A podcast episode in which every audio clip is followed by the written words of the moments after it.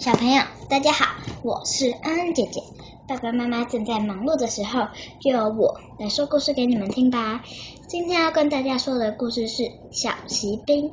在一个漂亮的盒子里，躺着二十五个骑兵，他们都是兄弟，因为他们是由同一把锡汤匙做出来的。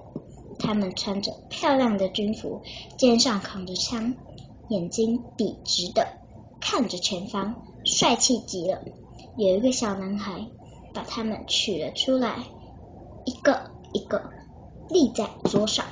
其中一个锡兵只有一条腿，因为他是最后一个做出来的。融化的锡不够用了，但是他却用一条腿稳稳的站在桌子上。这使他在兄弟当中十分显眼。桌子上摆满了玩具，最吸引人的目光，最吸引目光的是一座纸做的宫殿。宫殿前面绿树环绕，还有一个镜子做成的小湖，几只大做成的天鹅在湖上游着，它美丽的倒影映在湖湖水里。宫殿门口站着一个纸纸纸做的小舞女，她穿着淡雅的裙子，肩上围着一条蓝色的细丝带，丝带上插着一朵锡纸做成的玫瑰花，阳光下闪闪发亮。小舞女张开双臂，一条腿高高抬起，正舞着一支。美丽的舞，一条腿的小骑兵以为小舞女和自己一样，只有一条腿。小骑兵想，她正好可以做我的妻子，但是她住在美丽的宫殿，那么高贵，而我却和兄弟们挤在小盒子里。想到这，骑兵只好躲在一个小盒子后面，偷偷的。做事的小舞女。晚上，等男孩睡着以后，玩具们开始玩游戏。胡桃钳子们玩着跳舞杯游戏，铅笔在桌上蹦蹦跳跳，吵得很厉害。只有小骑兵和小舞女站在原地一动也不动。小舞女用一条腿和骑兵一样。稳稳的站着，骑兵的眼睛一刻也没有离开过他。挂钟当当当响了十二下，小盒子的盖子砰一下打开了，一个黑色的小妖精跳了出来。小妖精对骑兵说：“不要妄想不属于你的东西。”骑兵假装没听见他的话。小妖精生气的说：“好。”破西兵，我们走着瞧。第二天，男孩把锡兵放到窗台上，小妖精偷偷打开窗户，把锡兵推了下去。可怜的锡兵从三楼重重摔在地上，他的刺，他的刺刀深深的插了进去，街道的缝隙里，那条腿指向高高的天空。女仆和王女仆和男孩马上下楼找他，但是怎么找也找不到。有一次，男孩险些就踩到了他。如果他那时大喊一声“我在这”，这就好了。但是他穿着军服，太自豪了，不好意思大声求助。不久，天空下起了大雨。雨后，两个男孩。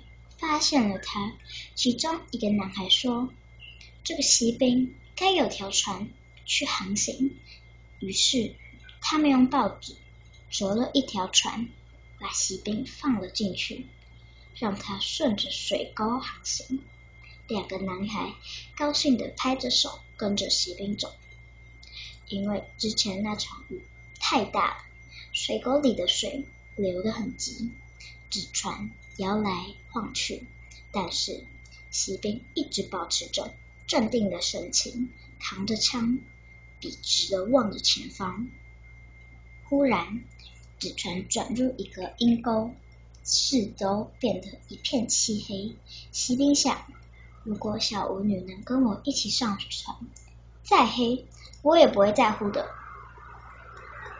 忽然，一条很大的水老鼠冲了出来，对骑兵大叫：“你有通行证吗？马上把它交给我！”骑兵依旧保持着把枪握紧，沉默。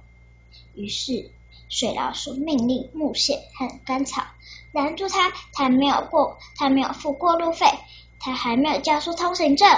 就在这时，危机的时刻，阴沟突然转进一条很大的运河，纸船就这样冲了下去。可怜的锡兵只好尽量挺直身体，使自己表现得一点也不害怕。纸船转了三三四圈，开始下沉。锡兵跳进了河里，被一条大鱼吞了下肚。鱼肚可真黑呀！锡兵保持镇定，扛着枪平躺在那里。不知过了多久，一个声音叫了起来：“哎呀，这里有一个锡兵！”原来那条大鱼被鱼贩抓住了。卖给一个女厨，女厨掀开鱼肚子，看到里面的锡兵，就把它夹了起来，送到房间里。世界多么的奇妙啊！锡兵发现这个房间就是他之前待过的房间。美丽的小舞女依旧一条腿站立着，在宫殿门口的在宫殿门口跳舞。